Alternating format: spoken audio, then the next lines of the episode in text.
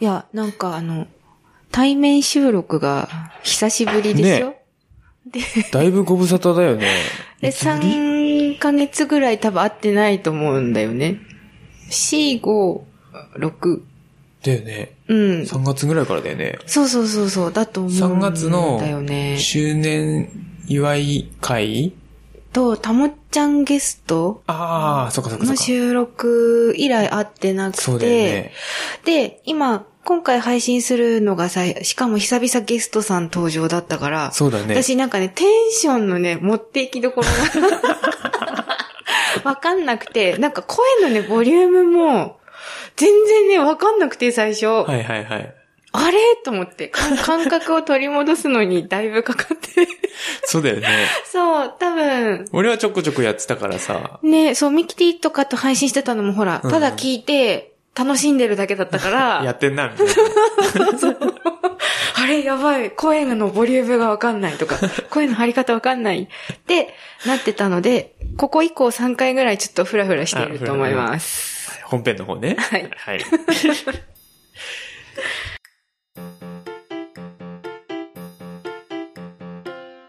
はい、じゃあ、オープニング、はーい。えー、第82回、えちゃんです。ともちゃんです。この番組は農と食の話を中心に毎回様々なテーマを決めて雑談するポッドキャスト、インターネットラジオです。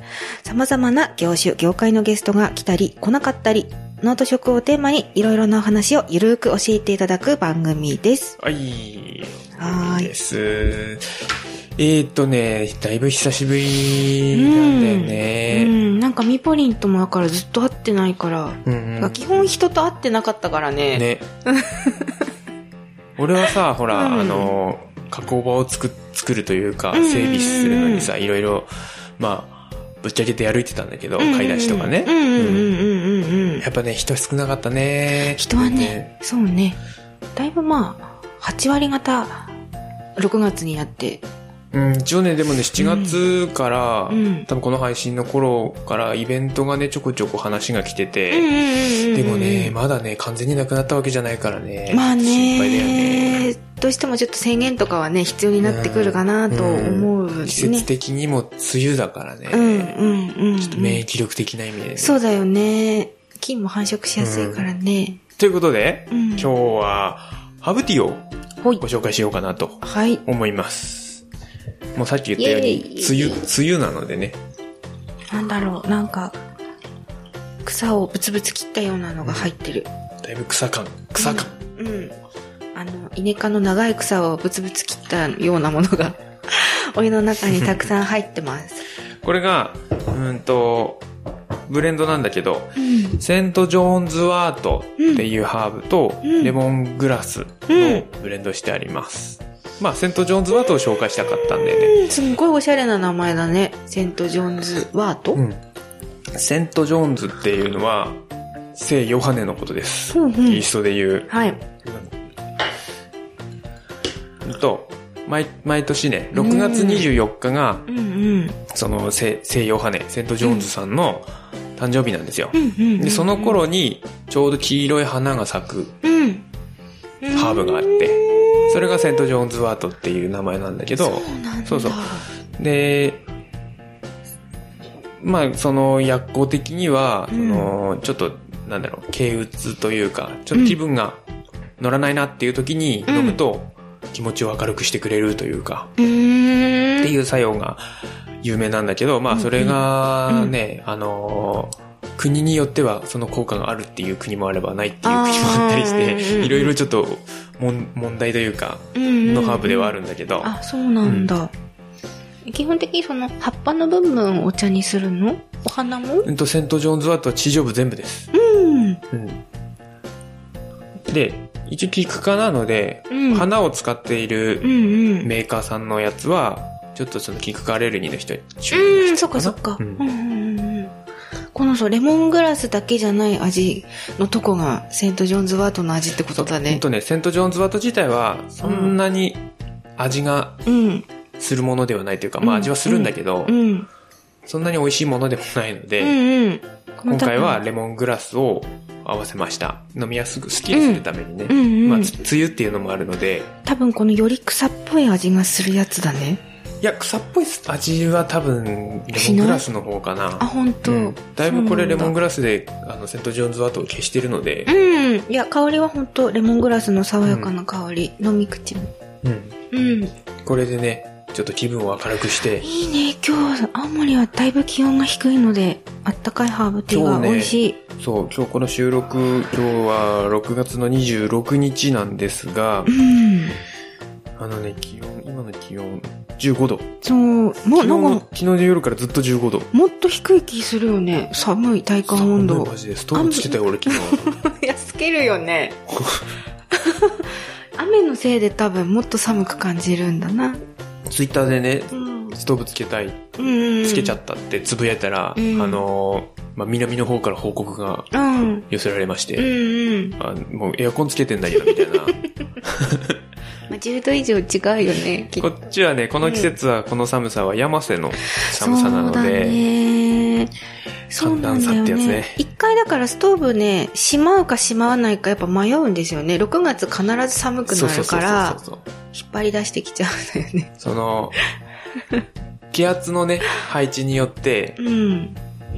風はね、そうそうそう。風の流れでうね、ん寒暖差がひあの、前日うん。うん。30度近く27度とか8度まで上がったのに、翌日最高気温がそうそう16度、17度とかね、よくあるからね、ここら辺は。ね、山瀬はうん。影響あるね。こんな時は、こんな免疫力が下がりがちな時は、ハーブティーで体を温めて、美味しい。うん、乗り過ごしましょうっていう感じかな。はい。で、えっ、と、今回からうん本編の方は、メイントークは、うん。えー、ゲストさんがうん。来ております。うんまあ、その紹介は、ねメイントークの方でしているので、うんうん。お楽しみにってお楽しいう感じかな。みにだね。久しぶりだもんね。久しぶりのゲスト。うん。うん。うん。ではでは、メイントークは別撮り。はーい。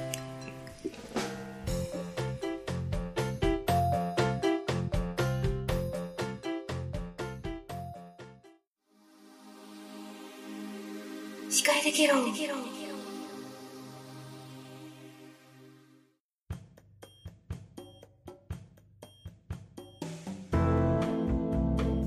はい、じゃあメイントークということで、はいメイントークは別撮りなんですが、今回の、今回はゲストが来たり来なかったりの、うん来たりの方。超豪華。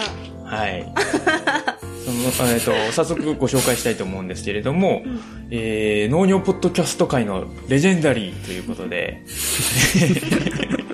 皆さんご存知、えー、バカ農業とか、農コロとか、農ソロっていう番組を、えー、やられている、北海道江別市ですね。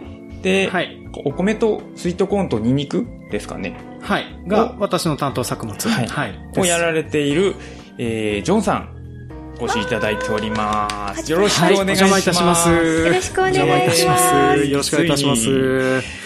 実は、あのこの、シカヘデケロで、遠隔でゲストを呼ぶっていうのが初なんですよ。うん。そうですね。聞いてる限りなかったなっていうふうな思っておりまして。はい。栄えある遠隔ゲスト第一位で、あのなんかはい恐縮でございます。はい。よろしくお願いします。よろしくお願いいたします。はいはい。で、えっ、と、まあ、前回、前、何回か前からちょっとその、自分を食べ物に例えたらっていう感じで毎回ゲストに聞こうっていうことを決めたので、はい。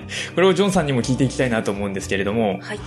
いかがでしょうか、えー、っとですね、一応あの、聞かれるだろうなと思って、はい前回、前々回分を聞いて用意はしてたんですけれども、ありがとうございはい。いろいろき考えたんですけれども、はい。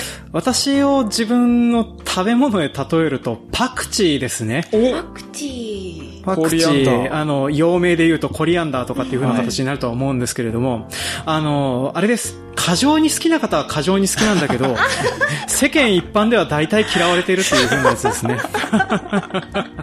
まあこれがあの私のあの農業ポッドキャスターとしての、はい。あの、まあそう、ポッドキャスターという呼び方はもう私が引退して久しい時期言われるようになってたんで、まだあの、ネットラジオ配信者っていう風なはいはいはいはい。頃にはなかったようなんですけど、そうまあ、その頃からやってる身としてはなんかなんとなく今現在そんな感じで思われてるんだろうなって思いながら、あの、そういう風な意味合いが強いかなっていう風なことでね、こういう風に、はい、表現させていただきました。いいですねはい。こんな感じでよろしいでしょういや、か。もうバッチシですね。好き嫌いが分かれると。うん、癖うが、ん癖になると止まらないっていう。いいですね。うん。いやいや、なんかハーフに合わせていただいて。そうだねありがとうございます。そう。まあ、せっかくね、お邪魔するんだったらそっちの方がいいかなとかっていうふうに思ってましてね。はい。まあでも、でもあれですね、本国だと、あの、日本国内でのあの、パクチーのサラダみたいな悪ふざけみたいな量を食べないらしいですね。そうなんですよ実はパクチーっていうのが薬味なんですよね。要は。ああ。本当にちょこっと使うっていうやつなので、そんなにあのパクチーサラダみたいにね、うんあの、結局、あのパクチーサラダのせいでパクチー嫌いが増えてるって私は思っています。うん。まあ、わかる気がします。いきなりはいあの、あのレベルのをね、出されたらそれは嫌いになるわ食べ方間違ってるよね。うんそうですね。あれですね。あの、私もほら、えっ、と、iTunes のポッドキャストのね、ははいはいあの、なんかコーナーみたいなところで急に取り上げられてね、それであの、悪い評価がいっぱいつくみたいな、そんなような感じであの、パクチーサラダも嫌われてるんでしょうね。なるほど。ちょっと慣れてからじゃないとみたいなところ。そうですね。あの、慣れてからじゃないと、あの、一人で喋ってるやつは聞かないでほしいなって思ってて。そうなんですよ。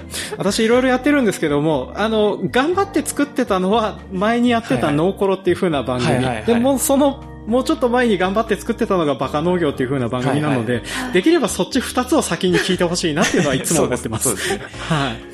ね、あの、クロート向けというか、あの、惰性で聞いてくださる人向けのやつだと思うんですからね。はい。いや、もう毎回楽しく聞かせてもらってますよ。ああ、はい。そう言っていただけるとありがたいなと思っていますね。はい。あの、個人的には、あの、ジョンさんの番組と、クレイジーアングリージャパンは、あの、ホラー映画を見るか感覚で、は聞き終わった後に、あ、自分じゃなくてよかったっていう、こう、ほっと感を得るために、うん。あの、聞かせていただいてます。そうですね。あの、ガ、ガス屋さんが時々あの、中の人私なんじゃないかなって思うぐらい、時々あの、同じようなことをネタにしてやってるなっていう風な時がありまして、震えることがありますね。まあ、それだけあの、ね、えっと、まあ、誰も考えそうなことではあるんですけど、でも、あの、ガス屋さんは度が過ぎてる部分があるので、ですね怖い部分はありますね。向こうの方はいがより、あの、コアですね。コアですね。本当に、あの、よく生きてらっしゃるなっていう風な、強いなって思ってますね。はい。はい。もうとりあえず、はい。あの、入院、あ退院されて何よりだなっていう風なのをね、ツイッター見てて思ったりしてます。この場を借りて、はい。あの、会期祝い、おめでとうございますですね。はい。じゃあ、その、まあ、さっきちらっと言ってたんですけど、まあ、あの、お米とスイートコーンとニンニクを担当されてるっていうことなんですけれども、まあ、はいこの、ジョンさんにぜひ出てくださいっていうお願いをしたときにですね、ニンニクの話がしたいっていうことで、あ、ちょっとあの、私もね、あのの、農家あるあるだと思うんですけど、うん。基本農家って自分がやってる作物以外のことは何にも知らないんですようん。うね。ん。うんだから私も、ハーブのことは結構100種類以上。知ってるんですけど、うんうん普通の作物のこと全然知らないんですようね。ん。大根の育て方とか知らないぐらいなんで。うんうんうん なので今回はちょっとジョンさんにニンニクの話をお聞きしたいなと思はっております。い。ね。青森のそうお。二人にニンニクの話をするという風なのもね、なかなかあの、難しいもんだなという風に思ってはいるんですけど、そうまあ一応あの、はい。できる範囲でやろうと思ってまあ、おります。ちょうどね、はいこっちはニンニク掘りがだんだんもう始まってきましたね。だいたいそう7月、ですね8月ぐらいからニンニクが、あの、お店には並び始めるっていう感じですね。うんそう。多分あの、こっちより少し早くて、えっ、と、ハウスものとかがあるかどうかわかんないですけども、うんまあもしかしたら生ニンニクとかも直売所に並んでるような時期なんじゃないかなって思ったりはするんですけれども、そうですね。うんうんうん。早いのは出てきてますねう。ん。うん。そう。で、ニンニクあの、やっぱりあの、青森が一番すごく作っている作物だなっていうふうなのも思っておりまして。そうですねあの、実際にもあの、日本国内のおよそ9割が青森産だったりはするんですよね。そうなんですね。うんそこまで、そこまで多いとは。はい。えっ、と、一応、平成30年の統計を、まあ私この間見てて、で、はい多分それが最新だとは思うんですけれども、まあ、そこでは一応国内の総流通量みたいなのが出てて、それであの国内の総生産量っていうのが1万3000キロじゃない、違う。い1万3000キロで済むのかな？トンだったかもしれない。1万3000トンだったかな？すいません。ちょっと、うろ覚えなんですけど、まあ、1万3000トンみたいなのを作っておりますと。で、そのうちの9000トン近くが青森生産うん産だったりはするんですよね。で、まあそれで、そうだよね。うん南この南部地方全域で作ってますから、多分そのぐらい行くのかなとは思います。本当誰が食べてるんだろうと思うぐらいニンニクは。高いからね、青森のニンニク、うん普通に買うと。いやー、高いし、やっぱりあの、青森で作られてるニンニク他で真似して作れるようなもんじゃなかったりするんですよね。うん、だから、あの、同じニンニクを作ってる農家としては、もうニンニク作ってる農家としては、うんめちゃめちゃペーペーな方なんですけれども、まあ、それでもあの、いやればやるほど無理だな、これ作るのっていうふうに、あの、スーパーで青森産を買ってたりすると、あの、思ったりはするんですよね。ああ、そうなんではい。でそこであの、まあ、何が青森さんすごいのかっていうと、うんうんあの、まず、なんていうの、皮の厚さと白さはいはいはいはい。が群を抜いてたりするかなっていう風なのがあるのと、あと、青森産ってその、皮の枚数がおそらく普通の北海道産と比べてずっと枚数が多いんですよね。ああ、そうなんですね。はい。っていうのも、あの、ニンニクの葉っぱの枚数と、あと、ニンニクの皮の枚数ってリンクしてまして、で、それであの、まあ、青森の気象条件やら何やらちょうど良かったりもするとは思うんですけれども、それであの、枚数が多くつくと、大体あの、青森産で12枚から13枚とかが少ない方って言われてるぐらいだったりはするので、で、ち、うん。で、北海道だと、まあ今、私のところで一番多いのが12枚。えー平均すると大体10枚を切ってるような状況になってたりするのでね。はいへーそうなんだ。そうなんです。で、それであの、結構皮の枚数とかが製品率に影響を与えたりするっていう風なのもあるので、で、まあ、お恥ずかしい話ですけど、私が作ってるやつとか、あと、私が所属している部会とかのニンニクとかは結構製品率は少なく、かなり悪かったりしますね。ああ、そうなんですね。そうなんです。まあ、あの、とりあえず、6割を 切るよっていう風なのだけはね。はい。なんかそれはそれでなんかよ、いい、いいっていうか、なんていうんですかね、使いみようと、みたいな感じにはならないんですかね。いやー、それがね、それがちょっと今回ニンニクの話をさせてくださいっていう風に一番思ってた部分だったりしてたんですけどね。はい。あのーちょっとこの話、まあ、入る前にですね、はい今現在あのニンニクの価格っていうのが大暴落しております。うん。そうですね。で、昨年の、それこそあの収穫が始まっあー違うな、えー出荷が始まった時期ぐらいから、うんとことん値段が落ちてたりはするんです。うんで、平均すると結構、かわいそうな感じの値段になってたりはするんですよね。うんまあ、やればやるほど赤字っていうような、うんあの、キャベツじゃないけど、すき込んだ方がいいぞっていう風なぐらいの値段になっちゃったりする、したりしてるんですけれども、まあそれがなんでかっていうと、これちょっとからくりがありまして、はい。えっ、と、大きく値段が変わってるっていう風なのが、製品に関しては値段がそこまで、あの、動いてないんですよね。えー例えばあの、製品の単価、キロ単価みたいなものっていう風なのほとんど金額の動きはないんですけども、えー今まで、例えばあの、キロ1000円とか、まあ、いくら安くても800円とか700円とかついてたような、羽品と言われている、うん皮がバラバラに剥かれた鱗片のニンニクっていうのがあるんですけど、この値段が暴落してるんですよね。なるほど。うんうん。で、ニンニクの、えー例えばその、他府県というか特に青森の状況は私もよくわかんないんですけれども、製品率っていうのがなかなか上げるのが難しい作物だったりはするんですよね。で、それでその、特に北海道なんかは、その値段を確保するのに外品をいかに高く売るかっていう風なのが重要だったりはしてくるので、この羽品とか外品の部分が値段が大暴落すると、まあ、目も当てられないような状況になってたりするんですよ。はい。で、この値段の大暴落の犯人っていうか、なってた原因っていう風なのが、うーんと、まあ、あの、とりあえず、私はとりあえず、あ、青森が作りすぎてるからっていう風なのもあるっていう風なのと、あとは、まあ一番大きな影響としては、あの、そう、生産者の方に悪いねっていうふうに言うよりは、どっちかというと、消費税増税と、あとは、あの、大手メーカーが悪いっていうふうな形になるのかなとは思ってます。まあ、何が起きたかというと、去年の10月に、例えばあの消費税が8%が10%に値上がりが起こりましたと。はい。で、今までこういう外品やら何やらっていう風なのを、えっ、と、なんていうかな、主に消費してくれてたっていう風なのが、日本国内の食品メーカーの加工をしてくれてる業者さんだったりしてたんですよね。はい。はい。はい。まあ、例えば、あの、ね、マヨネーズとかを作ってる企業とか、うんうんうんあの、焼肉のタレを作ってるような企業とか、まあそういう風なところが、あの、いっぱい買っててくれてたんですけれども、これが消費税が上がったことになって、で、パッケージのサイズを変える。よくあの、日本国内だとフードシュリンクって言って、あの、はいはいはいおやつのパッケージがちょっとずつちっちゃくなってたり、はいはいあの、中身少なくなる、あるじゃないですか。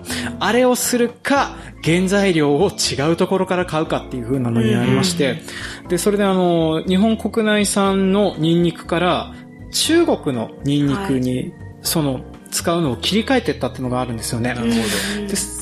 はい。で、それで、えっ、と、中国の輸入ニンニクって、今現在あの、に平成29年のデータだったと思うんですけど、2万トン来てるんですよね。ああ、結構来てますね。そう。日倍本国内の総生産が1万3000トンで、日本の国内生産よりも中国産の方が出回ってるっていう。すげえ使ってますね、ていうか。そう。すげえ、誰が使ってんだろうって思うんだけど、まあそんだけ入ってきてるみたいなんですよね。はい。で、それであの、まあ、い一時期そのスペイン産やら何やらが入ってきてっていう風なのもあるんですけど、まあスペイン産なんて言うても1万3000キロ、あ、違う、1万3000トンとかそんなもん、あ、1万3000トンじゃない、1300トンとかそんなもんなので、まあ、それと比べたら、まあ、青森と比べたら全然大したことはないけれども、でも、青森の2番目に来るぐらいには作ってるんで、ちょっとまあまあ、いい影響は出てたんですけれども、まあ、そんな感じでちょっと、あのー主に、その、なんていうの、種の単価が暴落してたのって、その加工業者さんが主に消費税増税に合わせて、そういう中国産に切り替えてったっていうのがあったりはするんですよね。なるほど。ねうん。まあ、それで、あの、主にお金を稼いでた部分とかっていう風なのが、うんあの、そういうような、私のようなあんまりニンニクを作るのが得意ではない農家とかが派手に影響を受けたたっていう風なのが、うんまあうん、今回のような状況だったりはするんですよね。うん。でね、えー、この、青森の農家さんのことを悪く言いたくないなっていう風なことをずっと思ってて、それであの、私はあの、これに関してはあの、ツイッターとかでも言うの控えてたりするという風なことはあってたりはしてたんですけれども、うん。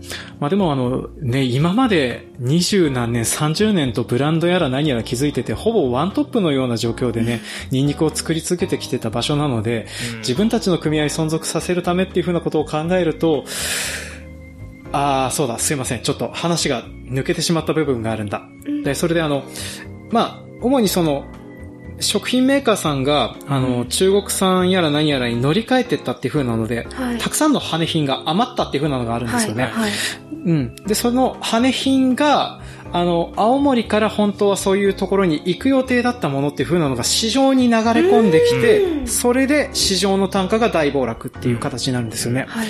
なるほど。で、他府県とか他うん他の都道府県が派手に影響を受けてたっていう風なのは、その部分っていう風な形になるかなっていう。うんうんうんまあね、なかなかそれであの、そんなように市場に溢れちゃうと、例えば、どっかのね、あの、地方にあるような食品加工業者さんとかでも、あの、1年間分以上のニンニクを在庫しちゃうみたいな状況になってきてて、はい。うん。はい本来だったら買ってくれてたはずのところも買ってくれなくなってっていう風なのがあって、ちょっと、ねーって、うんうん。うん。で、青森ひどくねっていう風なことをずっと思ってたんだけれども、でも、でもまあね、自分たちの営農やら何やら守るために、まあそういう風な判断もせざるも得ないっていう風なのもわかるのでね。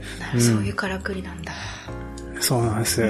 まあでもそれ、うん、個人的には、それで、その、まあ、俗に言う、が外品というか、うんっていうやつを市場に流して、ニンニクの価格が安いっていうのは、正規品じゃないっじゃんって、うんうんうんうん。やっぱ A 品とかい B 品とかに比べたら、本当に状態がわ悪いわけじゃないですけど、うん、外品はね、うんその外品って言われるゆえんがあるわけで、うんそれを安いっていうのはしょうがないんじゃないのっていうのは、ちょっと旗から見てうん。思ったりはするんですけど。そうですね。まあ、それが、あの、ニンニクの製品率の話につながってくるんですけど、うんあの、ちょっとすいませんね。私、あの、青森の農家じゃないんでわからない部分としては、この、ニンニクの製品率っておそらくなんですけど、日本全国的にかなり低いと思うんですよね。うん。で、まあ、青森がブランド化さすぐらいだけあって、多分他では真似できないような、えー基準みたいなものを作ったっていう風なのは、私自身は思ってはいるんですけれども、でもそこに合わせて作ろうと思うと、製品になるのって結構少ない量になるのかなっていう風なのがあって、で、それで、やっぱりその、金額やら何やらを保証するっていう風なのが外品の部分っていう風なのに、ほ、なんていうかな、青森以外の都道府県っていう風なのはそんな風になってるんじゃないかなって思うんですよね。うん。まあ、だからあの、仕事的に立ち行かなくなってニンニク作るのやめようかっていう風な人方も出てくるっていう風なの実はそういう風な理由で、うん。で、この辺のニンニクの製品率、多分聞いても他では教えてくれないし、言ってくれないだろうと思うんですけど、そうまあ私自身は多分、さっき話した6割を切ってるっていう、6割切ってるどころの話じゃないぐらい製品率は低いと思うんですよね。うんうん。で、そうなっちゃうと、まあ、製品を出すのが筋だろっていう風なのもよくわかるんです。で、もちろんそれを増やしていくっていう風な努力も当然してはいるんですけれども、けれども、例えばその、なんていうかな、経営が立ち行かなくならないぐらいにしか製品ができないっていう風なこともあるんだぜっていう風なのはちょっと思ったりはしてるので、うん。で、うん。ね、この辺っていう風なのはなかなか、あの、いくら言っても言い訳だよねっていう風な話にはなるんです。このあたりだと、うんあの、それこそ私も言われたんですけど、新規収納するんだったら、あの、やりたい作物の他に、とりあえずニンニクやっとけって言われるんですよ。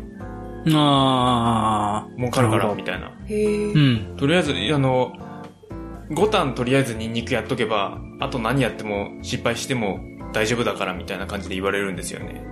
うんうんうん。そのぐらい、利率はいいというか、そうなんです。単収が高いというか、うん。うん。単収がた高いのがその、なんていうかな、手間がかかってるっていう風なのもあるし、うんまあ、あとはうん製品にすなってもっていうか、その製品支えてたのがほぼ外品の部分だったりはしてたと思うんですよね。なるほど。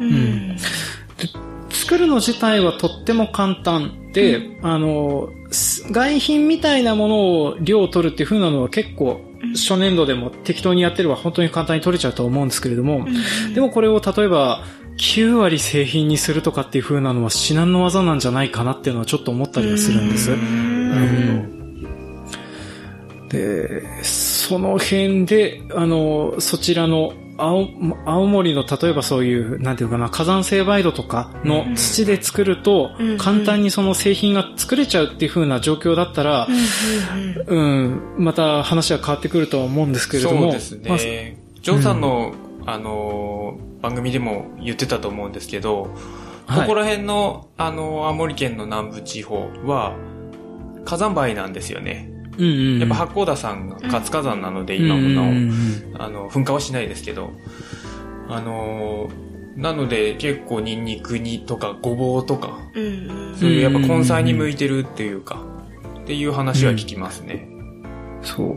まあ、YouTube とかで見てて思うんですけど、あの、なんていうかな、ロータリーで起こしただけで、あの、指の先から肘ぐらいまで、うんあの、普通に力入れずに入っちゃうような土っていう風なのは、あの、聞いてたりしますので、多分本当に根物は向いてんだろうなっていうのは思うんです。うん。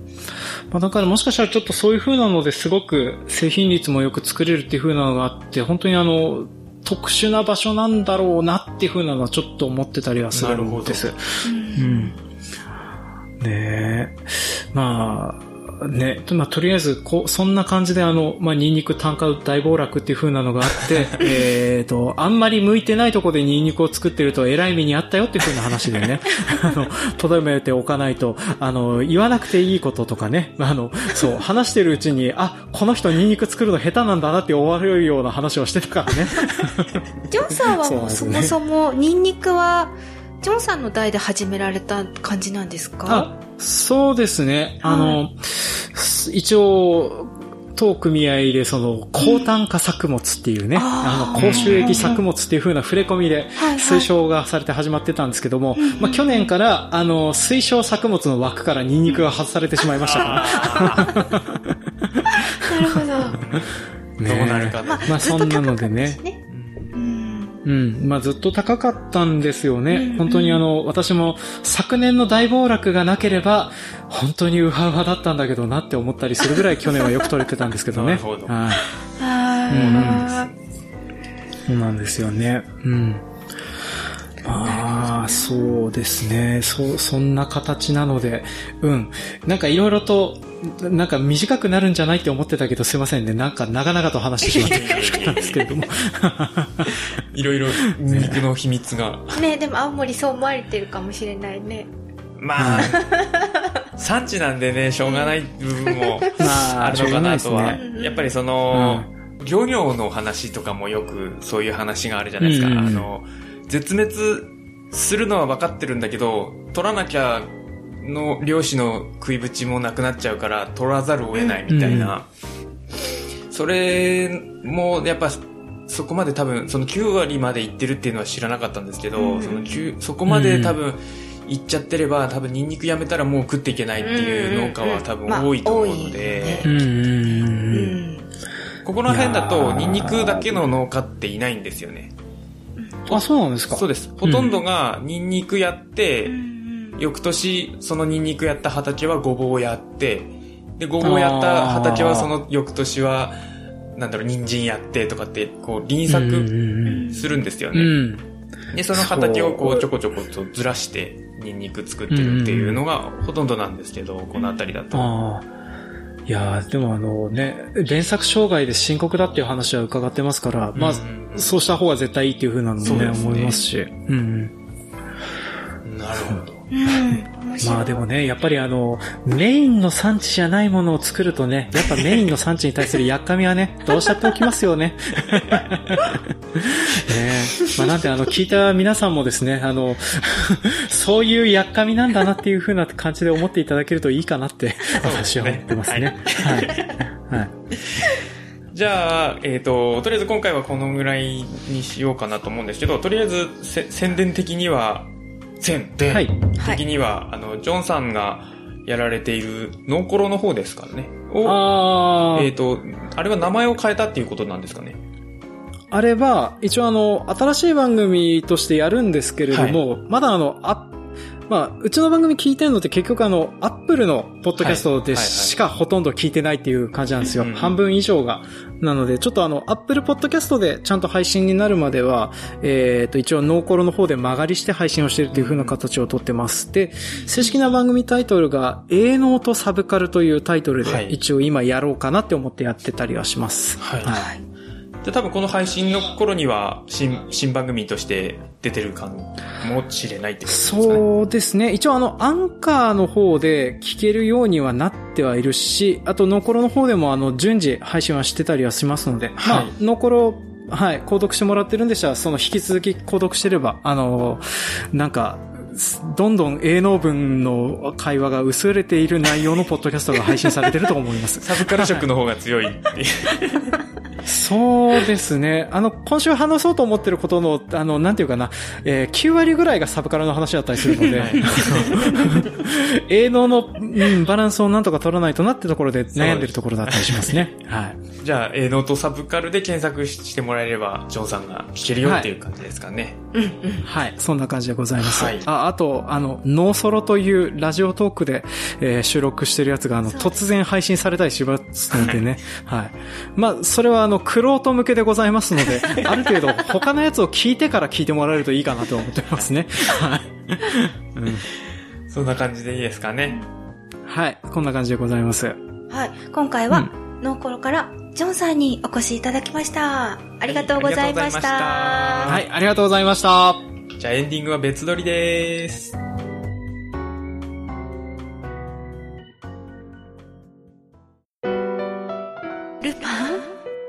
今日も私の声に癒された？エンディングです。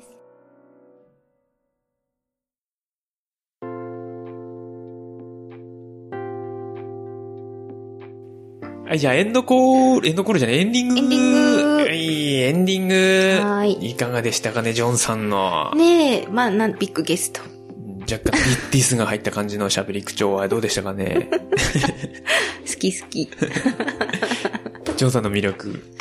うん。あの、まあ、本編の、本編とかメイントークの方でも話してたと思うんですが、うんニンニクのね、話をしてたと思うんですよ。うん。うん、で、その、なんと、青森県のニンニク農家さんからはいメールが、お便りが来ております。来てますね。読みますよ。あ、ジョンさんの話とは関係ない話。関係ないけど。ね。えいちゃんともちゃん、みぽりん、おばんです。お盆です。タッコ町のハイエナジーです。ハイエナジーさんん、ありがとうございあますり。がとうございます。そう、タッコ町といえばね、もう、青森県有数のニンニクの産地でございます。ブランド化して、うん、強いよね。強いね、ホワイトロッペン。うん。まあ、ホワイトロッペンはここら辺 全部そうなんだ。そうだね第76回では、バーケーズでともちゃんにお会いした時のお話を紹介していただき、うんうんありがとうございました。そうだったね。うん。うん。ニヤニヤしながら5回くらい聞いちゃいました。笑いありがとう。私視点でのレポそうをそうそう今回はさせていただきますってそことで。っち視点でね、ね送ってくださいってお願いしてたのを送ってくれました ちょっと恥。ずかしいよね。十和田の現代美術館に行った後、ランチをどこで食べようかと調べていたら、うんスクールみのりとバーケーズがとても近いところにあることが分かり、これは行くしかない。とても近いっていうか同じ場所？多分このね、スクールみのりとバーケーズが美術館からとても近い。ああ、そういうことか。んうん。ってことだと思う、はいはいところにあることが分かり、すぐに車を走らせました。うん。お店の前のボードに、スクールみのり本日開催中の文字が。この中に、ともちゃんがいる と思うとドキドキしてなかなかドアを開けられずにいました。そう、あのね、なんかね、人影がずっとうろうろうろうろしてたの。で、なんだろうねとか言ってたの。で、勇気を出してドアを開けると、そこにはともちゃんはじめましてなのに、いつも声を聞いてるので初めての感じがしませんでした。いいね、いいね。そうだよね、そうなんだね。ポッドキャストのいいとこだうね。ん。ハイエナジーです。と言うと、すぐに分かっていただけて、とても嬉しかったです。スクールのお話やシカヘデケロの裏話など、裏話。たくさんお話しさせていただきました。バーカウンターの内側に、ともちゃん、あいちゃん、ここ、この日、この日ね、ゆうちゃんもいたの、あたまたま。たねうん。で、ゆうちゃん、カウンター席に我々という貴重な体験をしました。素晴らしい。あの時、休憩時間だったのにありがとうございました。今度はスクールやランチの時間にお邪魔したいと思います。いいですね。このご時世なかなか収録も大変だと思います。シカヘデツアーの妄想しながら気長に更新待ちますね。ヘバマンズー。ヘバマンズー。ちょっと何？裏話って何を話した？いや、そんな、そんな。貴様何をお話しした？あれやこれや。あれやこれや。何？気になる。そんな悪巧みを、みたいな話はしてないですよ。いや、いいね。いいね、いいね、やっぱりね。そうそうそう。ちょっとあれで、やっぱ収録の時はもうちょっと声でかいと思いますみたいなこととかね。え、どういうこと？私が、多分、店に人来た時に喋ってるよりは、少し声張ってるから、あの、あ、ポッドキャストではね。そうそう。だあ、から、そうだね。そうそうそうそう。だから、そうそう。ちょっとあの声ちっちゃいと思いますけど、普段はこんなんですみたいな。そんな裏話です。ワントーン上げて、ちょっと大げさに喋ろうっていうね。そうそうそう。そうなんです。うんいやー、これはね、でもね、嬉しかったよ、本当に。うん嬉しいねうん。いいなぁ。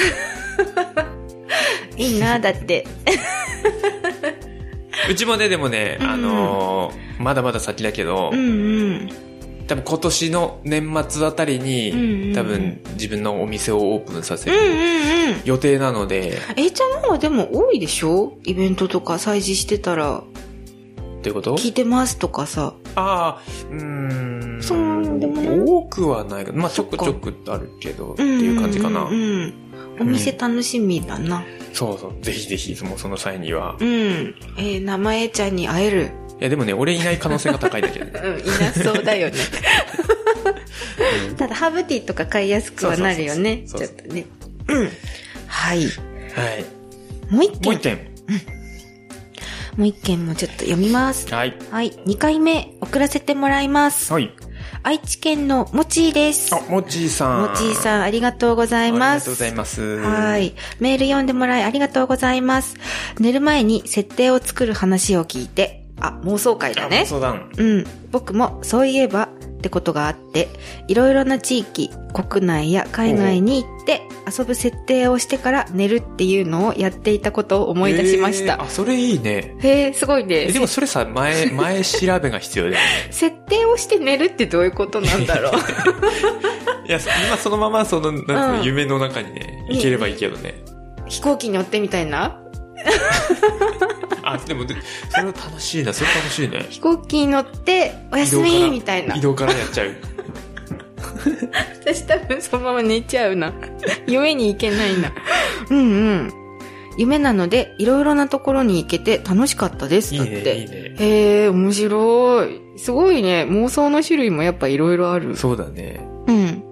で、モアとマルチ、兼用いいですね。あうん、僕は証拠りもなく加工トマトの定食のためにまた一人でマルチを挑戦しました。少し上手になって、これなら大丈夫と思いきや、しっかり貼れず、マルチがまたバタついてしまいましたあ。。う。うんん。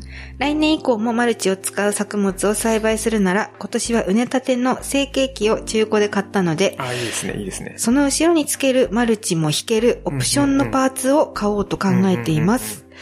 はい。で、まあちょっとね、このコロナの影響で、まあ農家さん影響出てる方多いと思いますけど、うん。頑張っていきましょう。そうですというね。ことで。はい。はい。私あのー、その、マルチとさ、草刈りっていうか、うん草も取れるっていうのを言ったと思うんだけどさ、うんうんうん、マルチはね、良かったの。うちも、うちも使ってみて、うんマルチは良かったんだけど、あの、草刈りはね、うんダメだった。あ、そうなんだ。へ。ん。なんかあんまり、もう多少はね、うんやらないよりはマシ程度だけどさ、うん。このぐらいだったら草刈り機やった方がいいかな、みたいな。あの、刈り払い機やった方がいいかな、って感じ。あの、普通におじちゃんたちが肩に乗そうそうそうそうって狩るやつの方が効率いいってこと？効率いいっていうか、ちゃんと刈れるっていう。あなんかねあの、くうんと、仮払い機ってさ、横回転じゃん、あ。うんうんうんうん。うんうんうん。刃がね。そう。だけど、幸運機って縦回転だよ。うんうんうんうん。だからね、あそっかそっかうまくさ、絡んでくれればいいんだけど、あただ、その草の上をスルスル、回るだけのことが多くてあ。、なるほどね。なんか使えねえなっていう。絡まなかった草は枯れないってことね。うん。だ縦だとそうだよね。そう、だから柔らかい、うんその、畑うにん。草が生えたところを。土ごとボコボコやるる感じでやらないと。でもそれやるんだったら別に幸運機かけようっていう。あ、そうだよね。うんそうだよね。なるほどね。っていう感じでした。うん。でもオプション残のパーツでまあ、マルチうまく弾けるならね、そうだねおじいさん一人張りだったら、一人張りはきついよ。前回もね、失敗したっていうお便りだったから。うんマルチ張る季節って風強いからね。うんうんうんうんうん。そうね。そっかそっか。なるほどね。はい。はい。ありがとうございま。す。なんかやっぱ普通おたって嬉しいね。いいね。うん。なんか普通にお便りがある環境がさ、なんかその人が見えてくるからいいね。そう。贅沢です。はい。はい。うん。こんな感じかな？こんな感じですね。はーい。司会でケロではメッセージを募集しています。はい今みたいなね、普通のお便り、うん。たくさんください。トークテーマは特にないです。はい、過去の配信についてや、こんな話が聞きたい、これってどうなの？などなど、ケロナーの皆様からの声をぜひお寄せください。はいメールアドレスは、シカヘデアットマーク gmail.com です。shikahede アットマーク gmail.com です。Facebook ページとブログ、ツイッターもありますので、カタカナでシカヘデケロで検索してみてください。はい。はい。じゃあ、ジョンさん1回目ですね。ねえ、ちょっと、ジョン節が。ジョン節が。うんと、第3回、うんと、3回連続で配信するので、次回の予告しとくか。。おー、次回ね、楽しいと思う。次回はね、うんジョンさんのプライベートの話をしてみうん、ます。なかなか聞けない。うん。うん。お楽しみに。はい。ということで、今回のゲストは、ノーコロからジョンさんをお招きしました。あ、これメイントークでも言ったね。言ったかな？言ったかもうんごめんねありがとうございました。はい。今回のメインパーソナリティは、ともちゃんとえいちゃんで、お送りしました。また次回お会いしましょう。さようなら。ヤンバナス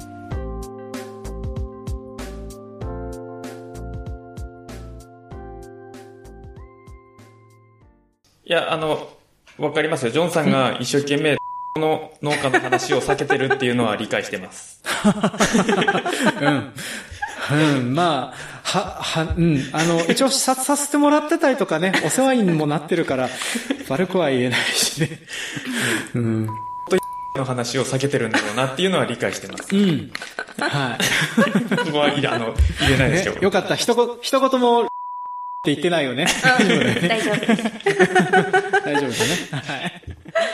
青森県から配信中、農道食を中心に、たまにゲストと雑談してるよ。農道食を中心にたまにゲゲストと雑談しているよ。シカヘデケロを聞いてケロ。